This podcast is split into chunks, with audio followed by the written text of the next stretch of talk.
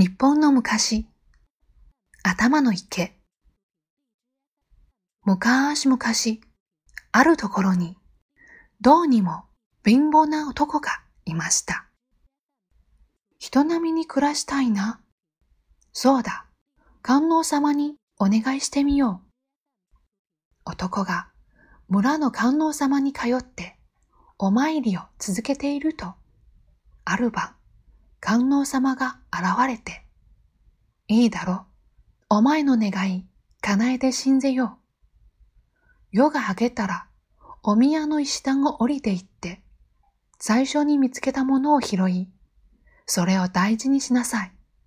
と告げました。やがて男が石段を降りていくと何か落ちています。はは、これだな。拾い上げると、それは柿の種でした。なんだ、こんなものか。男は捨てようかと思いましたが、せっかくお告げをもらったのですから、粗末にできません。ありがたくおいし叩くと、これは不思議。柿の種が男の額にピタッと張り付いて、取ろうにも取れません。まあいい。このままにしておこう。すると間もなく柿の種から芽が出てきました。芽はずんずん伸びて立派な木になりました。男がたまげていると柿の木は枝いっぱいに花をつけ、花が終わると鈴なりに実をつけました。うまそうだな。試しに食べてみよう。男が食べてみると、甘いのなんの。男は早速、町へ柿を売りに行きました。頭に柿の木とは珍しい。俺にもくれ、俺もだ。柿は飛ぶように売れました。男はお金を懐にホクホク顔でしたが、面白くないのは町のかき売りたちです。俺たちの商売をよくも邪魔したな。男を囲んで袋叩きにすると、頭の柿の木を切り倒してしまいました。ああ、もう金儲けできない。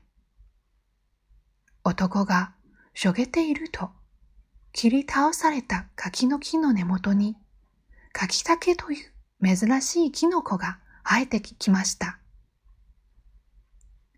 美味しいキノコなので、男が売りに行くと、これまた飛ぶように売れました。面白くないのは町のキノコ売りたちです。俺たちの商売が上がったりだ。男を囲んで袋叩きにすると、柿の木の根元を引っこ抜いてしまいました。男はがっかりです。頭には大きなくぼみができてしまいました。やがて、このくぼみに雨が溜まって大きな池ができました。こうなったら、いっそのこと。池に身投げをして死んでしまいたい。男が嘆いていると、頭の池でパチャンと跳ねるものがありました。